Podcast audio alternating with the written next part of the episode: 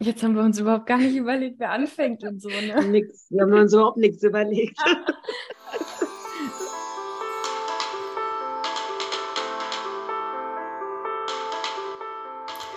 Das Märchen der Gerechtigkeit. Gespräche über Sexismus und Co. in Kunst und Kultur. Herzlich willkommen zu einer neuen Folge vom Podcast Märchen der Gerechtigkeit. Eigentlich ist das jetzt nicht so eine normale Folge würde ich jetzt mal so einleiten, oder? Wir haben nee. nämlich heute eigentlich gar kein Thema, sondern wir wollten mehr so uns eigentlich mal vorstellen. Genau, wie wir überhaupt zu diesem Podcast gekommen sind, was wir hier so bequatschen wollen, wie wir vielleicht auf unsere Themen kommen und äh, wer sind wir eigentlich hinter den Mikrofonen? Ja, also ich bin Sabrina. Ich bin Anne. Ich bin Laura. Und ich bin Hanna. Ja, also gestartet haben wir eigentlich Mai 2021. Und zwar waren wir dann noch zu dritt, Hanna, Anne und ich, Sabrina. Und wir waren bei den Mülheimer Theatertagen, waren wir Bloggerin beim Stückeblog. Und da haben wir uns mit dem Stück Der goldene Schwanz von Rebecca Kricheldorf beschäftigt und haben dazu eine Podcast-Folge aufgenommen. Weil sonst haben wir eigentlich nur so Texte geschrieben, haben uns dann gedacht, wir wollen mal was Audio mäßiges machen und haben dann diese Folge aufgenommen, haben gedacht, hey, wir haben irgendwie viel zu bereden zu Märchen, zu Stereotypen, zu Feminismus und all diesen Themen, die da irgendwie dazugehören. Und haben gedacht, lass uns das doch mal weitermachen als Podcast und noch mehr solche Themen bequatschen. Ja. Jetzt haben wir Februar 2023. es war bisher zeitlich schwierig, viel zu produzieren, aber das, was wir bisher gemacht haben, finde ich eigentlich mal ganz schön, weil wir auch Interviews hatten. Ihr könnt gerne nochmal in unsere alten Folgen reinschauen. Reinschauen, ja. reinhören. ja, ist ja hier auch alles nicht gestellt. Ne? Ist ja alles hier natürlich. Das, da kann man sich auch mal versprechen. Es gibt auch immer sehr schöne Bilder zu den Folgen. Die kann man sich ja dann auch reinschauen. Ja, genau, da kann man reinschauen in unseren Instagram-Account. ja, und seit Herbst hat die liebe Hanna sich ein bisschen zurückgezogen aus dem sprechen aus dem Podcasten. Und seit Dezember, also seit unserer letzten Folge, ist die Laura noch mit dabei. Und jetzt sind wir heute hier alle vier und stellen uns mal ein bisschen vor. Genau, und wir hatten uns eigentlich überlegt, weil das ja immer so ein bisschen schwierig ist, ich weiß nicht, ob ihr das auch kennt, so steif, hallo, ich bin, ich bin so und so alt, ich mache das und das. Ähm, erstmal so ein paar schöne Auflockerungs-Kennenlernfragen, äh, ein kleines Spiel damit zu spielen, ein Würfelspiel, und dann erzählen wir vielleicht noch ein bisschen was dazu, warum wir hier eigentlich diesen Podcast jeder Einzelne für sich gerne machen möchte. Genau. Jo. Soll ich einfach mal mein tolles Würfelprogramm anschmeißen? Dann würfel ich, wir haben ja 1 bis 40 Fragen. Ich denke mal, wir machen jetzt nicht alle 40 Fragen, das wird vielleicht ein bisschen anstrengend. Aber ich würfel einfach mhm. mal und frage dann nacheinander. Ich fange jetzt einfach mal an. Ich habe die Frage Nummer 13 und die stelle ich Laura. Was war das beste Konzert, was, was du erlebt hast? Der Satzbau war komisch da drin, aber ich glaube, es soll heißen, was du erlebt hast. Das ist eine sehr gute Frage, die ich nicht vorbereitet habe. Geht ja auch um Spontanität hier. Ja, spontan bin ich nicht. ähm, ich glaube, das beste Konzert, was ich je erlebt habe, war so ein richtig kleines, ranziges Konzert in irgendeinem so Kölner Mini-Club von einer Band, deren Namen ich nicht mehr kenne, bei dem ich mir den Knöchel verstaucht habe, weil ich hingefallen bin und mir dann da jemand draufgesprungen ist. Aber es war, es war sehr cool. Also es war eine sehr gute Erfahrung. Äh, es hat total Spaß gemacht. Und ich mag Konzerte eigentlich lieber, wenn sie dann irgendwie so wild und lustig sind und irgendwas passiert, woran man sich lange erinnert. Okay, aber du willst jetzt nicht bei jedem Konzert einen Knöchel verstauchen, oder? Nee, nee. Also mittlerweile sind die Konzerte, auf die ich gehe, nicht mehr ganz so wild. Aber ich, ich denke gerne daran zurück. Ich wurde nämlich zur U-Bahn getragen von so zwei Typen dann hinterher, weil ich nicht richtig auftreten konnte. Das war cool. Wie war alt warst du? Ähm, das war 2019. Wie alt war ich denn ah, da? 20. Cool. Laura, du musst die nächste Frage stellen. Achso, würfelst du die? Ach so, ich würfel die. Ja. Nummer 31. Fühlst du dich manchmal ausgeschlossen, ist die nächste Frage. Und äh, die stelle ich Anne. Ach, schön. Ähm, aber nee. Das ist aber eine intime Frage. Ähm, ja, schon. Also äh, früher in der Schule habe ich mich ziemlich oft ausgeschlossen gefühlt, so von den coolen Kids so. Weiß nicht, wer das noch von euch kennt. Und auch heute fühle ich mich schon manchmal noch ausgeschlossen. Also nicht, ich bin generell eh jetzt nicht so der Mensch, der immer sofort im Mittelpunkt irgendwo steht. Und es gibt so gewisse Gruppen. Auf der Arbeit hatte ich gelegentlich schon mal so Teams, wo ich gesagt habe, hm, da werde ich nicht warm, da passe ich irgendwie nicht so rein und weiß nicht, was ich reden soll, weil ich keinen Bock auf Smalltalk habe und so. Und dann sitze ich schon manchmal da und denke so, was soll ich jetzt sagen? Und ähm, interessiert mich alles nicht so sehr. Und dann spricht mich vielleicht auch mal keiner an und so. Ja, ich fühle mich manchmal ausgeschlossen, aber glaube ich jetzt nicht so viel mehr als andere Leute. Gerade bei oberflächlichen Gruppierungen. Ich bin nicht so der Mensch für so große, große Gruppen, wo irgendein Smalltalk, wo irgendwie übers Essen, übers Wetter oder über, weiß ich nicht, was gesprochen wird. Ich langweile mich schnell und ich glaube, ich zeige den Leuten das manchmal auch ein bisschen zu sehr, so dass es vielleicht arrogant rüberkommt oder desinteressiert. Genau. Aber früher war es mehr. Also früher in der Schule war es, habe ich mich sehr oft ausgeschlossen gefühlt und jetzt ist es nicht mehr so, weil man kann sich, glaube ich, wenn man älter wird, mehr aussuchen, wo man, mit wem man zusammen ist und auch der Beruf, den man wählt, der macht ja auch was damit, welchen Menschenschlag man trifft und so. Und seit ich mir das wählen kann, ist es da sehr viel besser geworden. Das war aber eine traurige Frage. Ja, es tut mir leid. Es tut mir leid. Ich habe die so random kopiert aus, diesem, aus dieser Vorlage und dachte so. Nee, aber es ist ja spannend. Ne? Also ja, die, die, man ist ja gezwungen, Dinge über sich zu sagen, die man jetzt sonst, glaube ich, in diesem Gespräch nicht erzählt hätte. Ja. Okay. Eben nicht nur einfach oberflächlich, was ist deine Lieblingsfarbe? Also. Ach, ich wollte noch mal kurz mich für meine Stimme entschuldigen. Ich hatte eine Kehlkopfentzündung und höre mich deshalb noch ein bisschen komisch an. Genau. So, jetzt bin, muss ich jemanden fragen. Ich glaube, wir ich wissen auch schon. schon mal. Mhm. 24. So, jetzt muss ich mal im U-Pad gucken. Einen Moment. 24. Liebe Hanna, hm, ein Wunder. Was denkst du denn? Was kann man von älteren Menschen lernen? Ja, das ist eine spannende Frage. So Ruhe und so ein bisschen äh, im, ja, wie soll ich sagen, im Leben stehen und vielleicht bei manchen Dingen so sich denken, über Dinge, wo man sich jetzt vielleicht eher Sorgen macht, so drüber lachen zu können oder da das nicht mehr so ernst zu nehmen. Das ist, glaube ich, etwas, was ich gerne von älteren Menschen lernen würde. Ja. Hast du denn auch viel Kontakt mit älteren Menschen so? Also jetzt in meinem täglichen Leben nicht so. Also ich habe selbst zum Beispiel jetzt auch keine äh, Großeltern mehr. Ich habe nicht so ein, ich glaube auch nicht so ein Draht was ich eigentlich schade finde. Der letzte Kontakt, wo ich mehr ältere Menschen auf einem Haufen getroffen habe, war ehrlicherweise die, die Bürgeroper Dortmund. Bürgerinnenoper, so richtig. Nein, einfach weil da der Altersdurchschnitt der Teilnehmenden äh, etwas höher war. Das war aber auch spannende Arbeit auf jeden Fall. Ja, der lag da so bei 60, glaube ich. Wow. ja. Echt... Und das fand ich dann auch wiederum bemerkenswert, dass die sagen so, ich suche mir jetzt ein neues Hobby ich singe jetzt im Chor. Das fand ich schon irgendwie cool. Mhm. Ja. Ich finde es auch immer toll, wie viel Zeit die Leute haben auch. Das ist so schön. Also die Älteren, das ist schon, finde ich, immer schön, wenn man so viel Zeit hat und sich dann noch Hobbys sucht und so. Und irgendwie macht mir das manchmal auch Bock auf mein Rentenalter, so, dass man wieder noch. Wobei man sich doch da sagen muss, ja genau, ich habe eine ältere Freundin, mit der ich früher zusammengearbeitet habe, die ist jetzt in Rente und man braucht natürlich auch zu der Zeit auch Geld, ne? Also das ist dann das auch ist so die Sache. Ja. ja. Das ja. ist ja tatsächlich eine Person, zu der ich sehr guten, also eine ältere Person, zu der ich sehr guten Kontakt habe. Ähm, ja, mit der ich mich auch sehr gerne unterhalte, was mir auch immer dann so ein bisschen von dieser Ruhe mitgibt, habe ich das Gefühl. Das ist schön. Ach so, jetzt muss ich eine Frage stellen, ne? Diese Antworten und Fragen machen mich voll nachdenklich. Oder? Ja, voll deep. Die sind schon gute Fragen, finde ich schon. Ja, ja, ja. Die sind ja aber auch aus meiner therapeutischen Fortbildung. Also die haben ja. schon, das merkt ja. man. Da steht Wo ein wir... Konzept hinter. ja, kein Smalltalk hier. ähm, ja, würfelst du für mich, Sabrina? Ja, elf. Okay. Ei, dann geht die Frage an dich. ist, ist richtig, oder? Haben ja, wir eine ja. Reihenfolge? Fühlst du dich wohl in deiner Haut? Jetzt kommt schon wieder so eine tiefe Frage. Was ist denn da los? Die sind Äh, alle so.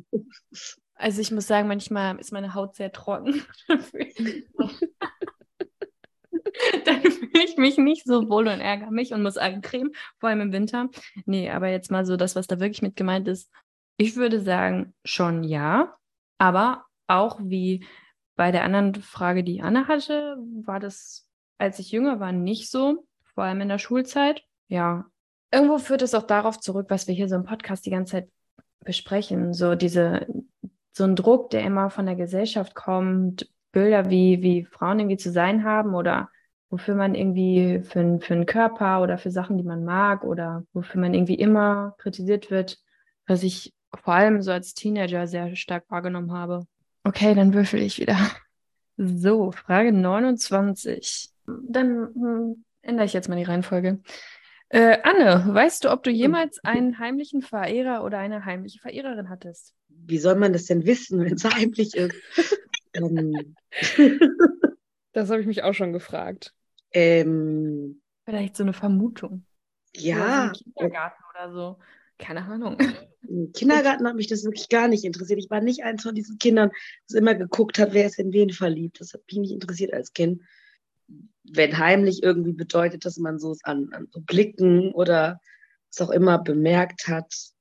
Also was ich auf jeden Fall mal hatte, ist ein Freund, der irgendwie zwei Jahre, einen guten Freund, der zwei Jahre lang irgendwie in mich verliebt war und ich wusste das und habe es ignoriert, weil ich keine Lust drauf hatte und ihn halt als nichts von ihm wollte und ihn aber auch nicht als guten Freund verlieren wollte. Und er hat es schon auch heimlich gehalten, aber er hat es mir irgendwann halt mal gesagt. Aber auch erst nach zwei Jahren ungefähr. Und ich habe das halt gewusst, ähm, dass, also geahnt, man hat es halt schon sehr stark irgendwie gemerkt und er hat es aber heimlich gehalten. Also wird es schon wahrscheinlich gelten für als heimlicher Ja. Und ansonsten sind es immer nur Vermutungen, die man hat. Aber was ist schon ein Verehrer? Es ist irgendwie, also jetzt jemand, wo ich jetzt denke, dass das über ganz lange Zeit so gelaufen ist, dass jemand sich dann nicht ähm, mit geoutet hat. Das war wirklich nur bei ihm so. Und sonst, klar hat mal jemand einen irgendwie angeflirtet und nichts gesagt hinterher. Wie oft passiert das? Sehr oft irgendwie. Auch gerade so in der Jugend. Aber bei ihm war das halt schon so, ja doch schon ein ziemlich klassischer Fall in die Richtung. Ja, ich, ich finde auch Verehrer ist so ein ganz komisches Wort. Das klingt, hat für mich direkt so einen, auch so einen leichten obsessiven Unterton. Das klingt schon fast so nach Stalker, so äh, Ja. schickt dir heimlich Rosen nach Hause oder schreibt dir Liebesbriefe Mhm. und du weißt nicht, wo sie herkommen. Und ha- hat auch irgendwie, also weiß ich nicht, kommt schon leicht übergriffig, so dieses Wort Verehrer. Ja, ja, Äh, da sehen wir wieder diese ganzen oder? Filme vor. Da sieht Ja. man wieder diese ganzen Filme vor sich, wo irgendwie Frauen Rosen und Briefe geschickt bekommen und dann hinterher sich total verlieben, weil sich einer um sie bemüht, so, ne? aber aber ich fände gruselig. Ja. Ja. So. Wenigstens wurde es, äh, waren es keine ähm, Stalker-Moves, die da bei dir waren. Das ist doch nett. Immerhin, ja. Möchtest du die nächste Frage? Mm, ja, Ich habe die Nummer drei gewürfelt. Drei. Oh, das ist aber eine niedrige Zahl. Gucken wir mal. Ja, liebe Laura, wann fühlst du dich wirklich lebendig? Das ist eine richtig gute Frage. Ich habe da richtig lange drüber nachgedacht tatsächlich und ich wusste ganz lange nicht, was ich darauf antworten soll, wenn mir die Frage gestellt wird. Und dann, äh, weil ich Laura, jetzt, Hast du die Fragen alle vorbereitet? Nee, ich habe da aber nochmal drüber geguckt und war so, welche Fragen sind wohl besonders schwierig, weil bei manchen weiß ich bis jetzt noch nicht, was ich darauf antworten wollte. Aber dann hatte ich gerade in der Dusche eine richtig tolle Idee vor unserer Aufnahme. Ich habe nämlich so zwei, zwei Sachen. Ich glaube, das sind so vielleicht zwei Kategorien, wo ich mir, wo ich mich sehr lebendig fühle. Nämlich, wenn ich was mit Menschen mache, die ich mag, also wenn ich mit Menschen zusammen bin, die ich gerne habe, dann fühle ich mich sehr lebendig, weil ich einfach total was daraus ziehen kann, mm, um Mensch, mit die Menschen um mich herum zu haben, die mir was bedeuten. Äh, Und die zweite Kategorie ist tatsächlich, ich fühle mich sehr lebendig, wenn Wasser um mich herum ist. Also egal, ob ich in der Dusche bin oder in der Badewanne oder im Schwimmbad, ich finde dieses Gefühl von Wasser um mich herum, Wasser auf meiner Haut, Wasser im Gesicht, also da komme ich mir auch immer sehr lebendig bei vor. Dann bist du in Cool, das mit dem. Wasser habe ich tatsächlich auch. Oh, Entschuldigung. Ich wollte nur sagen, das mit dem Wasser habe ich auch. Auch Meer, Schwimmbad, alles. Es ist Ja, Ich würfel die Nummer 16. Dann frage ich mal dich, Hanna, wovon willst du mehr? Ganz spontan äh, Schlaf. das ist das, was mir jetzt direkt einfällt. Ich glaube, das können bestimmt viele da draußen auch nachvollziehen oder hier in der Runde. Ich sehe alle nicken. Das ist ähm, ja sowohl Le überlebensnotwendig als auch hebt es die Laune, mehr zu schlafen. Und das würde, ist, glaube ich, immer äh, empfehlenswert. Eine Zahl bitte. 36. Sabrina, was war dein Hobby als Kind? Oh, da bin ich gespannt. ähm, boah, was mein Hobby als Kind. Also ich wurde in so sämtliche Vereine gesteckt, aber ich muss nicht sagen, also ich kann nicht sagen, dass das meine Hobbys waren, weil es mir eigentlich nie Spaß gemacht hat. So Touren, Schwimmen und so hatte ich keinen Spaß.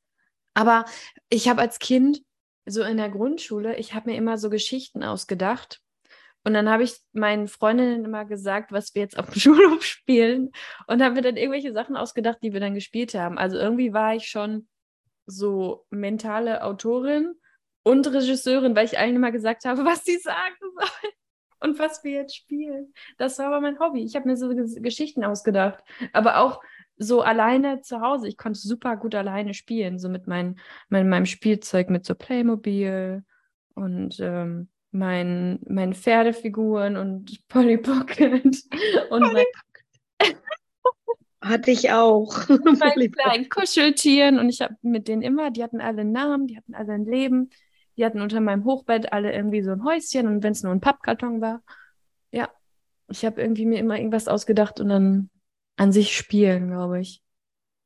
So, Frage Nummer 12. Laura, du müsstest in einem Film, einer Serie wohnen. Welche wäre das?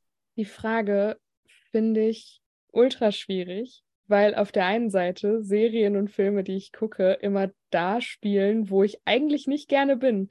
Nämlich, wenn es irgendwelche dystopischen Szenarien sind. Ich möchte nicht gegen Zombies kämpfen müssen jeden Tag, weil die Welt untergegangen ist. Ähm, hm, Deswegen, ich wäre gerne in einer Serie oder in einem Film, wo es sehr nett ist, wo es bitte kein Geld gibt, so eine, eine äh, wundervolle Utopie ähm, und wo man tolle Dinge machen kann.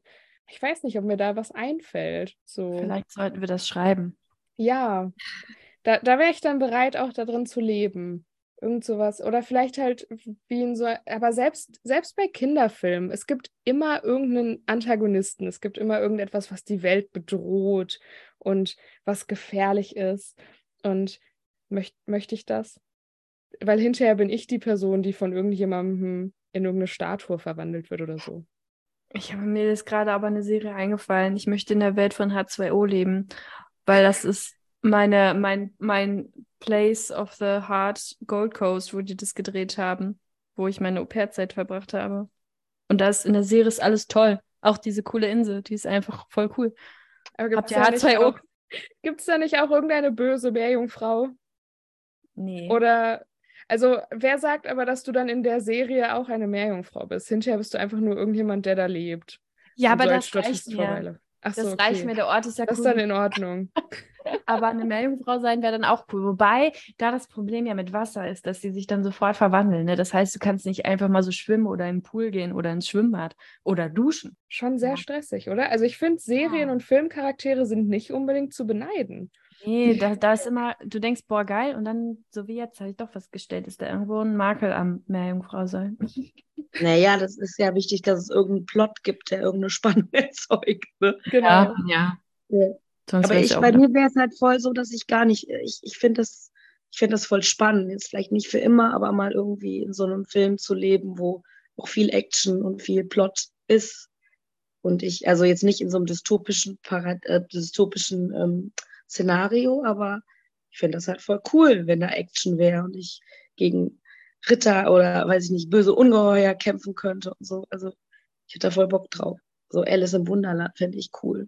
Verrückte Wesen und Kämpfe und am Ende vielleicht zurück in eine andere Welt. Das, ich glaube, das finde ich schön. Wenn du überlebst. Dann Ja, kannst du vielleicht zurück. Also ich, ich sehe meine Überlebenschancen in so einer Fantasy- oder äh, Welt auch einfach nicht so hoch. Also ich weiß nicht. Ich würde wahrscheinlich äh, an Tag drei sterben, wenn ich es bis dahin schaffe. Deswegen, äh, ich, ich schaue mir das alles sehr gerne an, aber ich bin immer sehr froh, dass ich, dass ich äh, durch den Bildschirm davon getrennt bin. Oder einfach bei Emily in Paris, dann erlebt man nur das wunderschöne Paris. Ah, ja, ja, ja. Die Seite, die man, dann findet man sie auf einmal. Und alles ist schön. Hiermit ein kleiner Hinweis auf unsere Folge 3 bei Emily in Paris.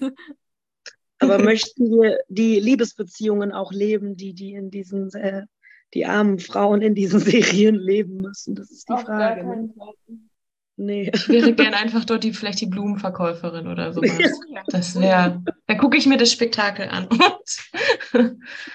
Okay. Okay, Ich würfel schon mal. bitte. Ich glaube, jetzt habe ich eine Zahl gewürfelt, die wir schon hatten. Nee, habe ich nicht. 33. Okay. Anne, ich frage dich mal, wo würdest du am liebsten wohnen? Es ist super einfach und zwar am Meer. Und das möchte ich irgendwann auch. Also, es war immer schon so, seit ich ein kleines Kind bin. Und ich habe tatsächlich öfters überlegt, ans Meer zu ziehen. Es hat sich noch nie so die Gelegenheit geboten. Ich habe wirklich öfters überlegt oder wäre gern nach Norddeutschland oder so zumindest gezogen oder auch mal in die Niederlande hatte ich überlegt. Ja, auf jeden Fall am Meer, weil das Meer ist irgendwie eine Rieseninspiration für mich. Also ich bin, wenn ich am Meer bin, irgendwie viel ruhiger. Ich finde es wunderschön, wie dieser, ja, so ein Tag am Meer, wie der irgendwie so deinen Rhythmus bestimmt. Also mir wird nie langweilig, wenn ich am Meer bin, wenn ich schwimmen kann, wenn ich spazieren gehen kann da. Ich bin da super kreativ, habe da immer viele Ideen und ähm, ja, es ist eine ideale Umgebung für mich. Ich schwimme super gerne. Also ist vielleicht auch die Frage, ob ich nicht, wenn, dann auch irgendwo, wo man nicht wie in Holland nur zwei Tage im Jahr schwimmen gehen kann, hinziehen würde. Aber ähm, ja, auf jeden Fall am Meer. Sehr relatable. Wo wir wieder bei H2O plötzlich Meerjungfrau werden. Und ihr? Jetzt interessiert mich das doch, wo ihr gerne wohnen würdet. Auch ja. Oh. Aber es ist immer, also ich finde es schwierig, die Orte, die ich halt, wie du auch gesagt hast, so, ja, Nordsee ist ja auch irgendwo dann die meiste Zeit des Jahres kalt. Mhm. Und ich möchte halt auch da wohnen, wo, wo es warm ist. Aber dann so Orte wie, keine Ahnung, sagen wir jetzt mal Südfrankreich, sind halt arschteuer, ne? Also, Mhm. Oder Kanaren, wo es das ganze Jahr schön warm ist. Ne? ja. äh, jetzt bin ich dran, die Frage zu stellen, ne? Mhm. Laura, was kannst du gut? Das tiefe innere Bedürfnis in mir ist gerade zu sagen, gar nichts, aber das ist nicht so eine produktive Antwort. Und was kann ich gut? Ich bin der Meinung, dass ich viele Dinge gut kann, aber ich will immer nicht äh, sagen, dass ich Dinge gut kann, weil ich dann das Gefühl habe, dass ich es dann beweisen müsste. Ich meine aber von mir, dass ich eigentlich ziemlich gut labern kann. Ich äh, kann bestimmt auch ziemlich gut schreiben. Und man sagt mir auch manchmal, dass ich gut zuhören kann. Was kann ich noch? Ich, ich kann gut chaotisch sein. Also nur als kleine Auswahl. Aber bitte, bitte prüft mich nicht darin, weil ich möchte es nicht beweisen. Das finde ich interessant, was du sagst, weil man irgendwie habe ich das Gefühl, dass man immer so ein bisschen sein eigenes Licht unter den Scheffel stellt und sagt, ja, das kann ich eigentlich gar nicht so gut. Ich glaube, man kann sich einfach in der Hinsicht auch wieder so gesellschaftliche Sachen, weil man sich immer vergleicht mit anderen. Und deswegen, ich würde auch nie sagen, dass ich in irgendwas gut bin. Das sagen dann andere über mich. Mhm. So, was kannst du richtig gut? Schlafen. Oder ja, weiß ich nicht. Ähm, es geht, mir würden schon Dinge einfallen, aber dann denke ich mir so, ja, aber können die andere besser oder kann ich das wirklich so gut? So, eigentlich kann ich das nicht so gut oder ich will nicht sagen, dass ich das gut kann. Man Ja, will ja aber nicht so unsympathisch sein, oder? Ja, und, und sagen, ja, ich, ich kann das mega gut und ich bin darin super und äh, Die Frage ist, ob das wirklich unsympathisch ist, ne? Weil letztendlich ist es auch, ich finde, es ist ganz extrem auch typisch weibliche Sozialisation, so dass wir nicht, also ich kriege das viel öfters bei Männern mit, dass sa- dass die ganz klar von der Leber weg sagen, was sie können, so. Und ich merke das schon, wenn ich mit ähm, Kindern und Jugendlichen arbeite, bei kleinen Mädchen, dass die schon sagen, hm, ja, ich weiß nicht, vielleicht kann ich ganz gut malen und so. Wenn die ganz klein sind, machen beide Geschlechter sagen, ja, ich kann malen, ich kann dies, kann jenes und ab einem bestimmten Alter, so Mitte der Grundschule, fangen die Mädchen schon an zu sagen, ja, ich weiß nicht, meine Freundin sagt, ich mache dies und dies. Und die Jungs so, ja, ich kann Radfahren, ich kann dies, ich kann jenes so. Und ich finde das ganz extrem Geschlechterunterschied ist. Hm. ist das irgendwie. Ich finde auch, ich finde auch, die, ich finde Oh. auch die Frage dann ein bisschen schwierig, weil ich versuche, also, weiß ich nicht, ich, ich konzentriere mich meistens nicht so gerne auf die Sachen, die ich gut kann, sondern eher auf die Sachen, die ich gerne mag. Weil Mhm. mein Grundsatz ist auch so ein bisschen, ich muss nicht gut in etwas sein, um es gerne zu machen. Also Mhm. ich habe mit total vielen Sachen angefangen, wo ich früher gedacht habe, boah, das kann ich nicht.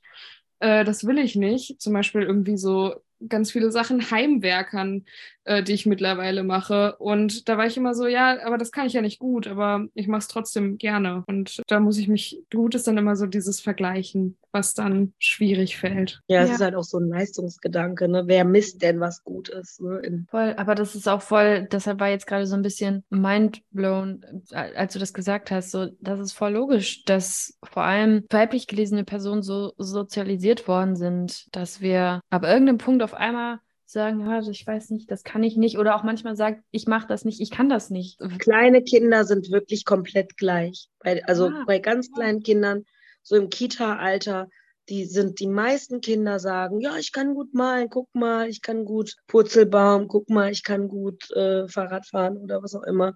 Beide Geschlechter und irgendwann hört es bei den Mädchen auf, weil das halt nicht erwünscht ist, das Mädchen angeben und das Mädchen. Dabei ist es ja auch nicht wirklich ein Angeben. Also wir sollten vielleicht einfach auch mal mehr unsere Talente, aber auch worauf wir Bock haben, auch wenn wir vielleicht nicht so gut dran sind, wie im Heimwerkern. Mal so ein bisschen mehr zu celebraten. So, ich Genau, mache das einfach. Celebraten ist einfach das, was die, wo die Gesellschaft richtig stark straft, schon bei den kleinen Kindern, bei den Mädchen. Ja. So Mädchen, die zu selbstbewusst sind, äh, haben viel mehr Ärger als bei Jungs, bei denen Ja. das so ist. Und das muss man ändern. Ja, ich weiß nicht, ob das nicht vielleicht schon sogar eine gute Überleitung ist, mal äh, von den Fragen uns ähm, wegzubewegen. Mhm. Ja.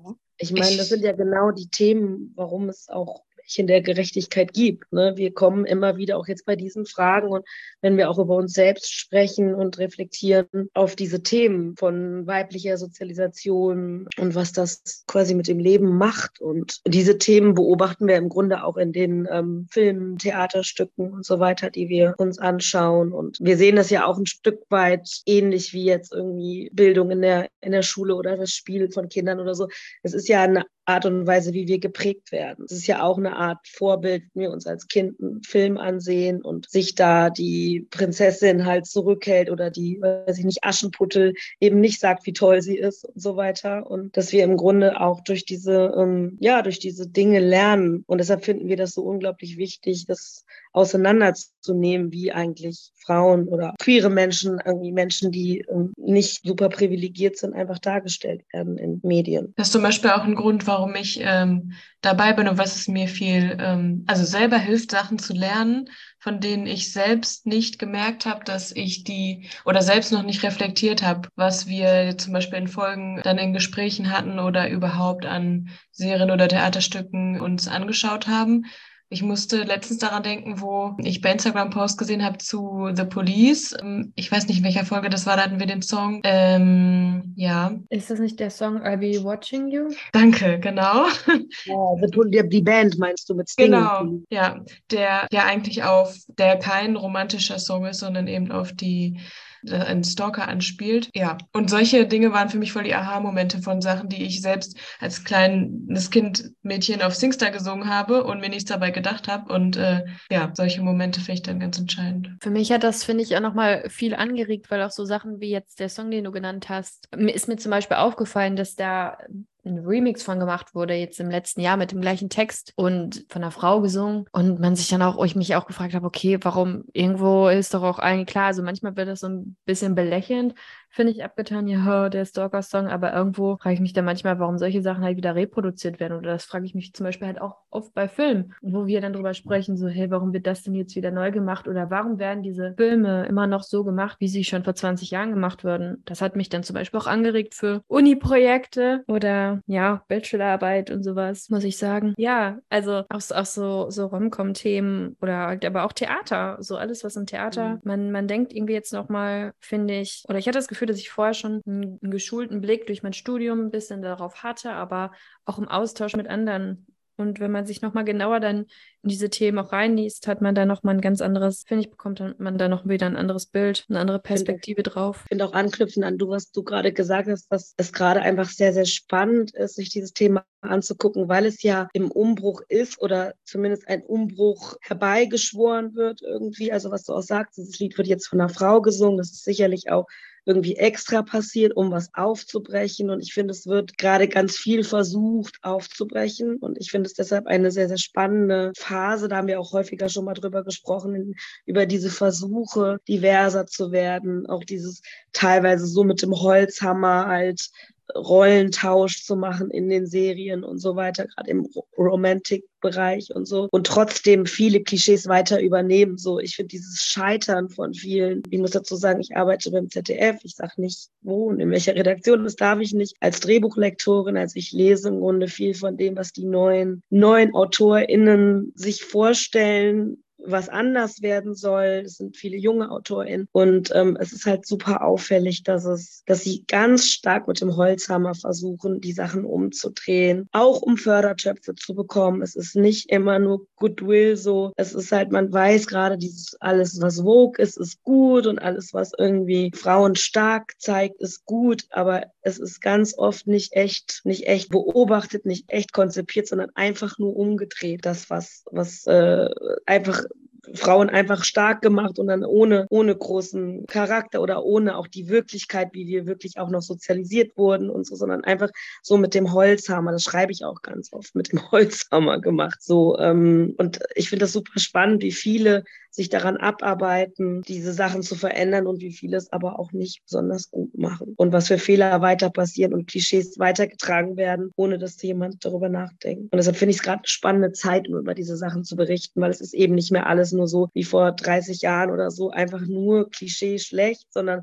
es wird halt ganz viel versucht und diese Versuche gehen aber auch teils immens in die Hose. Ich habe aber auch manchmal, dass ähm, mich dann irgendwie mit gewissen Themen auseinanderzusetzen oder auch Diskussionen zu führen, dass mich das dann auch manchmal wirklich ermüdet, weil man, ich finde, es ist ein Umbruch, also man sieht Umbruch, aber teilweise dadurch, dass viele Sachen dann nur so halbherzig oder mhm das Ganze noch schlimmer machen, denkt man sich manchmal so, oh, irgendwie ändert das ja alles auch nichts. Und wenn man sich ja. dann manche Diskussionen oder auch um, um ja, Queerfeindlichkeit, Frauenfeindlichkeit, POC-Feindlichkeit, Allesfeindlichkeit angeht, ja. Ja, so dieses, das Gegenteil von gut ist gut gemeint. So, also ich finde, da ist ganz viel so versucht, gut gemeint, aber die Leute weiter diskriminieren, indem man ihnen immer noch irgendwie nur die Lust, den lustigen Sidekick als Rolle gibt und immer noch noch sich nicht richtig traut und so eine Mischung aus, ist beim ZDF auch sehr auffällig, das alte Publikum befriedigen und dabei halten, mich gerade die älteren Leute, die sich das noch angucken, plus irgendwie offen sein, dass man nicht einen auf die Mütze bekommt von den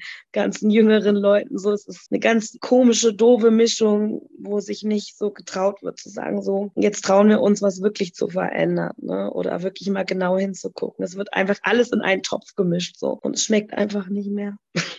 ja, aber diese Übermüdung kann ich auch total verstehen, Sabrina, also was du angesprochen hast, dass man teilweise dann auch gar gar keine Lust mehr hat auf bestimmte Diskussionen. Ich finde auch, bestimmte Dinge habe ich für mich einfach beschlossen, sind für mich einfach nicht mehr diskutabel und aus den Diskussionen halte ich mich dann auch raus. Also ich führe keine Grundsatzdiskussionen mehr über Menschenrechte oder über bestimmte Dinge, sondern versuche dann lieber echt produktive Gespräche zu führen mit Menschen, die einen ähnlichen Wissensstand haben oder zumindest mit mir darin übereinstimmen, dass bestimmte Dinge einfach zum Beispiel queerfeindlich, menschenfeindlich fremdenfeindlich oder auch rassistisch oder ableistisch sind. Und da ist unser Podcast, glaube ich, auch ein gutes Beispiel dafür, dass ich halt lieber dann äh, solche Gespräche führe, als irgendwelchen 60-jährigen Herberts zu erklären, warum bestimmte Dinge sexistisch sind oder so. Manchmal möchte man dann ja doch sich eher ein bisschen reflektierter unterhalten und nicht die äh, das Einmaleins der sozialen Gerechtigkeit nochmal abklären. Was ja auch in dem Sinne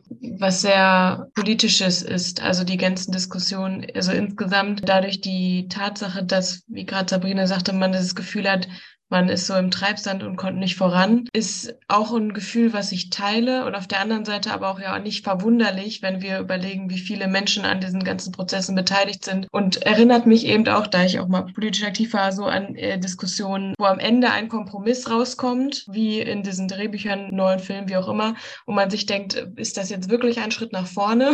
ja, ähnlich wie bei politischen Themen auch, wo dann sehr viele da natürlich am Entscheidungsprozess beteiligt sind und da um ihre Werte kämpfen und am Ende hat man vielleicht einen einprozentigen Schritt nach vorne gemacht. Ja. Ich finde auch dieses Wort Wertekampf, es ist, ist es ja total. Es gibt auf allen möglichen Ebenen und auch in den, das merkt man eben auch in diesen Kompromissprodukten, die es dann eben gibt, äh, so einen extremen Wertekampf zwischen auch Generationenkampf, der ist gewaltig, ne? So mit um diese ganzen Themen. Und ja, das ist in, ich glaube auch, also ich bin halt da, also meine Eltern sind relativ links immer gewesen und auch mein Vater ist, ich sag mal, okay, also der ist auch manchmal, oh, muss das jetzt mit dem Gendern sein und so weiter, aber es ist nicht so extrem wie bei anderen. Aber ähm, auch bei ihm, und ich wundere mich, dass sie sich immer, mein Vater hat sich immer als emanzipiert und, und für Frauenrechte und sowas. Und auch er versteht teilweise das, wie es heute ist, auch nicht mehr. Auch meine Mutter teilweise, die früher auch feministisch unterwegs war und so immer, muss das denn alles immer so extrem sein und muss man jetzt noch darum kämpfen und darum und ist das nicht irgendwann auch mal genug und haben wir nicht genug früher schon gekämpft und so. Und ähm, ich glaube auch, da ist ganz viel, was die nicht verstehen und dass die so als pingelig und irgendwie kleinkariert wahrnehmen, was wir tun. So, das ist mein Gefühl, wenn ich mit meinen Eltern darüber spreche, die eigentlich ein offenes Ohr haben, aber so gewisse Dinge sind ihnen dann irgendwie auch, das wollen sie dann nicht mehr. Ist ihnen dann too much so. Weiß Ja. nicht, wie ihr das wahrnimmt. Mhm. Ich habe das, das Gefühl wirklich, wie ich es auch manchmal mitbekomme durch Gespräche oder was man liest mit, mit älteren Personen, die auch gesagt haben, ja, wir sind ja auch damals auf die Straße gegangen, Mhm. aber damals, die halt eher so zu der alten Generation von Feminismus angehört haben, äh, die wir aus der heutigen Generation ja auch aus guten Gründen kritisch betrachten, bei was jetzt zum Beispiel dann ähm, Transfeindlichkeit angeht. Und ähm, ich habe das Gefühl, dass viele, die dann so gesagt haben, ja, ich habe ja damals alles gemacht und wir hatten ja eine Bundeskanzlerin und deswegen ist jetzt auch alles gut. Also die, die dann irgendwie an irgendeinem Punkt, vielleicht auch wegen Ermüdung, vielleicht auch so eine unterbewusste, die wir einfach, weil wir sind noch jünger, wir haben uns noch, wir haben damit jetzt noch nicht so lange gekämpft. Wir haben noch ein bisschen Kraft vielleicht dafür zu kämpfen und dass das vielleicht auch irgendwie bei der älteren Generation so ein bisschen aufgehört hat und so, sie haben schon gewisse Kämpfe gemacht und ja, eigentlich brauche ich jetzt diese Frauenquote auch nicht und ich brauche auch das alles nicht, weil ich das alles, weil sie vielleicht dann da nicht mehr so viel weiter denken. Aber das Ja, ich glaube, es hat aber auch viel mit Lebenslügen zu tun, die man dann Ja. eben, also viele sind ja auch nicht so weit gekommen, wie sie sich das früher als Ideal dann gemacht haben und sind dann doch zu Hause geblieben mit den Kindern oder haben eben nicht die gute Rente und stehen jetzt da mit dieser nicht so guten Rente, gerade wenn sie geschieden sind oder ähm, haben vielleicht sind bei ihrem Mann auch wegen Geld noch geblieben. Gerade in dieser Generation ist das alles noch weiter verbreitet, als die Ideale waren. So, ich glaube, die haben extrem gekämpft, aber sind doch oft die Frauen wieder in ihre Rollen zurückgekehrt irgendwie oder auch geblieben am Ende. Und ich glaube, viele wollen sich das nicht so richtig klar machen. So. Und es gibt einfach auch Themen, die irgendwie für die Leute auch neu sind, weil, also ich finde es immer so diese Kämpfe um Geld und Frauen müssen eigenständig sein. Das ist sowas, da finde ich, kann man auch viel mit die Frauen aus diesen Generationen gut drüber sprechen.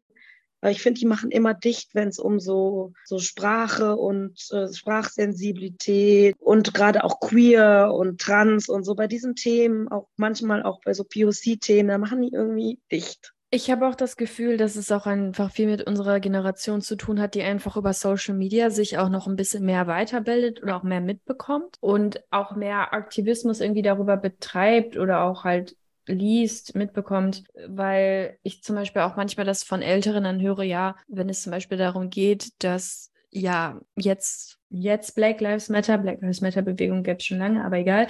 Oder wenn Frauen von ähm, Übergriffen sprechen, ja, warum haben die das denn? Das geht wohl schon seit zehn Jahren. Warum haben die denn vor zehn Jahren nichts gesagt? Ja, weil das hat man Frauen geglaubt, glaubt man auch heute, weil also dieses, ich glaube, dass da Social Media viel beigetragen hat, was halt, dass die halt denken, ja, das war doch damals gar nicht, das gab es doch damals gar nicht, weil halt niemand diese, diesen kollektiven Aufschrei, den zum Beispiel MeToo ausgelöst hat oder die oder Black Lives Matter 2020 ausgelöst hat. Das hat es halt durch Social Media gegeben in unserer Generation. Das hat es halt früher nicht gegeben. Für die, also für viele ältere Leute läuft halt auch viel einfach noch über anekdotische Evidenz und was in ihrem Leben nicht stattfindet oder was sie nicht kennen, das existiert halt nicht. Und äh, es ist ja auch irgendwie, also es gibt ja viele Bestrebungen auch immer wieder, dass, Wiss, äh, dass versucht wird, Wissenschaft zu diskreditieren und dass äh, Studien nicht geglaubt wird, äh, etc. Weil ja, aber so ist das ja nicht. Und bei mir zu Hause und bei mir in der Straße passiert das ja nicht. Und ich glaube, das ist einfach ein großes Problem, dass Leute sich eher darauf verlassen, auf die fünf Leute, die sie kennen und auf die Straße, wo sie wohnen, als Dinge im großen Gesamtkontext zu sehen und eben auch sich bewusst zu machen, dass man selber und alles andere um einen herum nicht in einem Vakuum existieren und dass man eben einfach total durch seine Umwelteinflüsse geprägt ist, sozialisiert ist. Ich glaube, es ist einfach schwierig für viele Leute, darüber sich klar zu werden und das zu reflektieren. Gerade in einem gewissen Alter, wo die Sabrina auch sagte, so eine gewisse Ermüdung auch eintritt. Ne? Und auch, dass man sich ungerne belehren lässt. Also ich glaube, das ist ja auch mhm. so ein Ding, das kommt vielleicht auch im Alter oder das haben wir auch vielleicht in fünf Jahren, dass man erstmal, wenn einem jemand Jüngeres sagt, ja, nee, aber das ist jetzt irgendwie scheiße, dass man das selber nicht wahrhaben möchte, weil man irgendwie nicht sehen kann, dass jemand, der viel jünger ist, irgendwie recht haben könnte. Ich glaube, das, ich glaube, das ist auch sehr verbreitet bei, bei älteren mhm. Menschen. Dieses, ja. äh,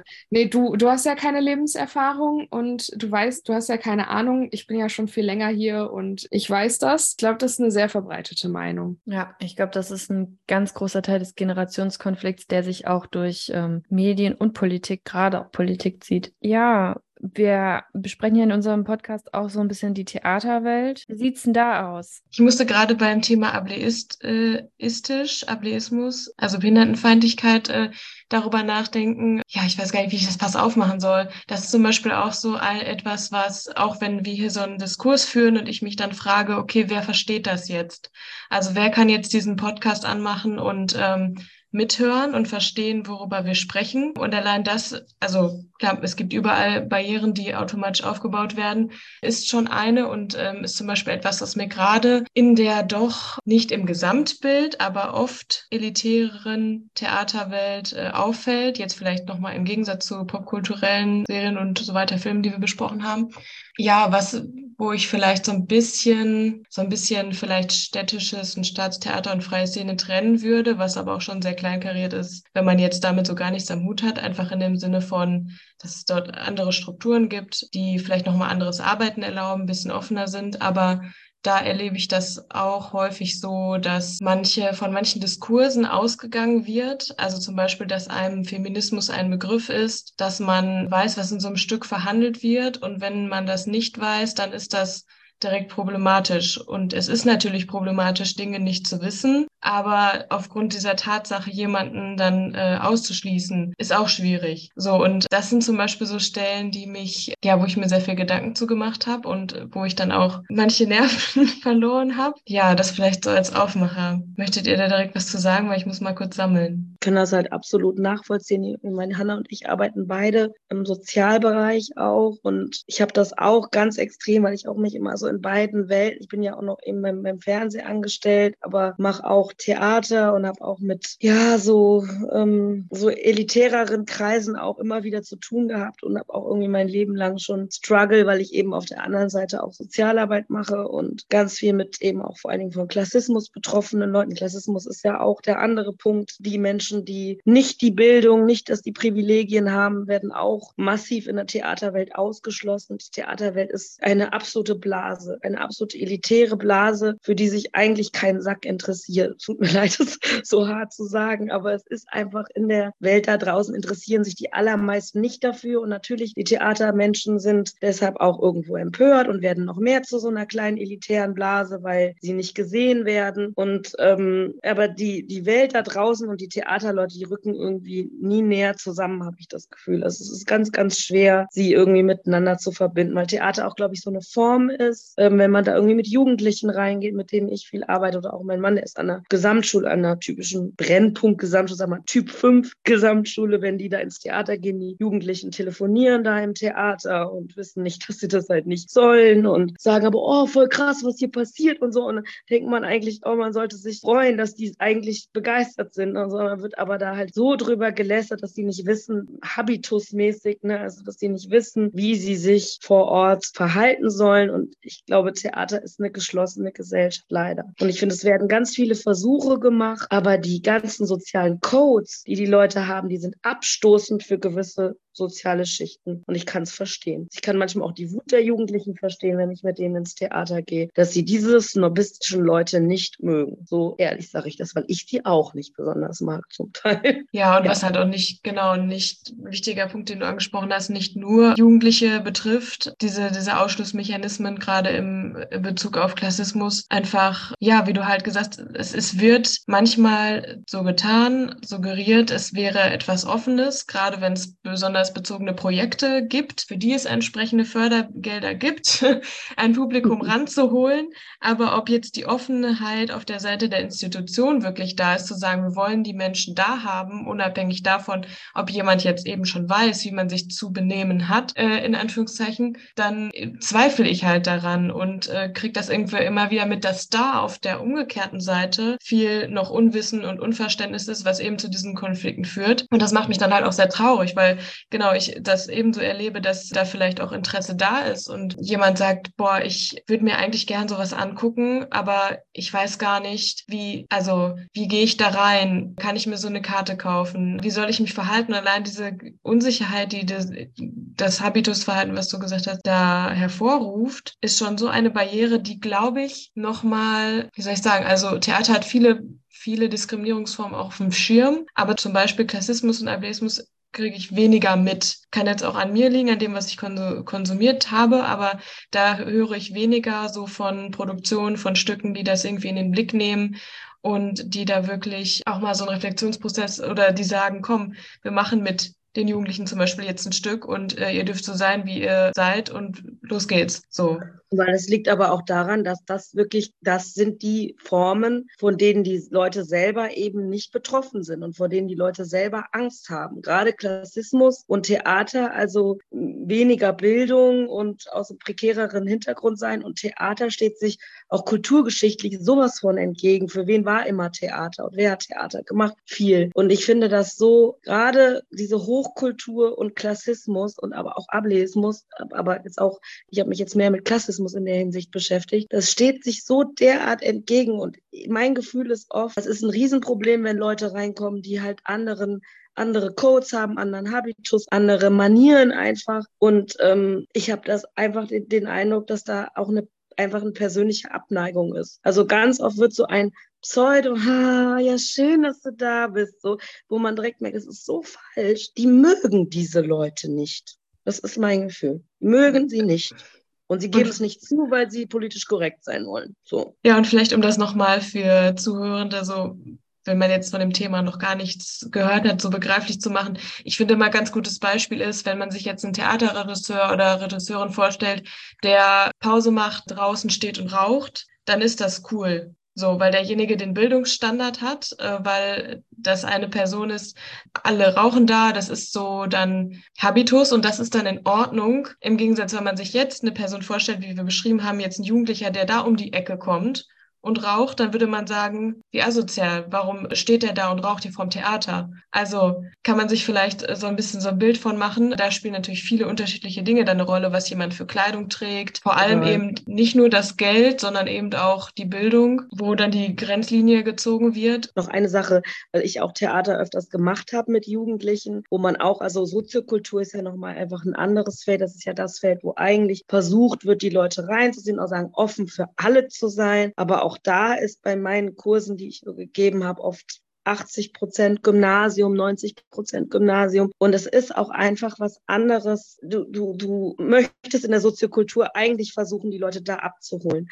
Aber es ist einfach Fakt, dass es, ich hatte gewisse Gruppen, wo viele Schüler aus nicht so privilegierten Verhältnissen da waren, die wollten dann Sachen machen, die den Bildungsinstitutionen so überhaupt nicht gefallen, weil sie konsumieren einfach andere Sachen. Die wollten Crime und Gangster und, und Gangs in Berlin und Clankriminalität und das, das wollten die so. Und da war unsere Frage, machen wir das jetzt? Weil der Förderer, der möchte gerne Klimawandel als Thema haben und nicht Clankriminalität. Aber es geht eigentlich in der Soziokultur auch das aufzugreifen, was die Jugendlichen wollen. Dass die Leute sich auch mit ihren Interessen, die haben, sind Netflix geprägt, natürlich, das sind alle, aber die vielleicht noch mal eine Nummer mehr und die dürfen in früherem Alter schon Sachen gucken, die die anderen nicht gucken dürfen und die kommen dann mit ihren Interessen und werden abgelehnt ganz oft auch wieder, weil gesagt wird, nein, das ist nicht politisch okay, wir müssten halt jetzt wieder irgendwas machen, was bildungstechnisch korrekt ist. Also auch in der Arbeit mit Jugendlichen sind extrem viele Vorgaben. Die FördererInnen sind auch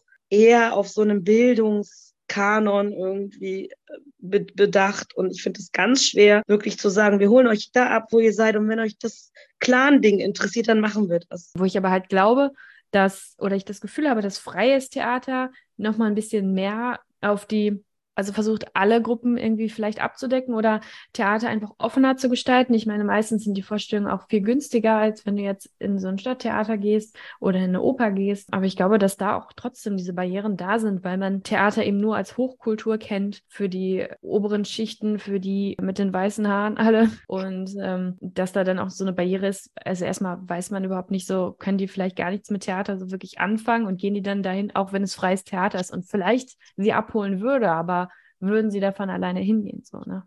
Ja, das ist vielleicht das Letzte noch, was ich sagen möchte. Jetzt auch diese Haltung, wir versuchen, äh, es, es wird versucht, Menschen ins Theater zu bekommen, aber keiner hat sie gefragt, wollen sie da überhaupt hin? Also, hast du Bock, dir das anzugucken? Vielleicht ist die Antwort einfach nein, aber das möchte die Kulturbranche natürlich nicht hören. Das wäre das mhm. Schlimmste. Und das ist ganz logisch, so die, überhaupt über diese Frage mal nachzudenken, würde schon bedeuten, alles vorher an eigenen Diskriminierungs überhaupt zu reflektieren, wie diese Diskriminierungsform funktioniert. Ja, möchtest du dahin und wenn du dahin möchtest, was würdest du denn gerne sehen? Und das wollen die auch nicht hören, viel ja. auf die Leute. Dann ist es sehr gut, dass es unseren Podcast gibt, wo wir darüber sprechen können. Genau. Der sich genau mit solchen Themen beschäftigt. Genau, und wir haben da, hört doch mal in unsere alten Folgen noch rein, da haben wir einiges schon besprochen und ja, in nächster Zeit werden wir wieder viele Themen ansprechen. Wir werden in die Theaterwelt gucken, wir werden aber auch in die Popkultur, in die Filmwelt gucken, Serien uns anschauen. Ja, und einfach mal schauen, was so auf uns zukommt, was so in dieser Gesellschaft abläuft und wie lange wir darauf noch Bock haben.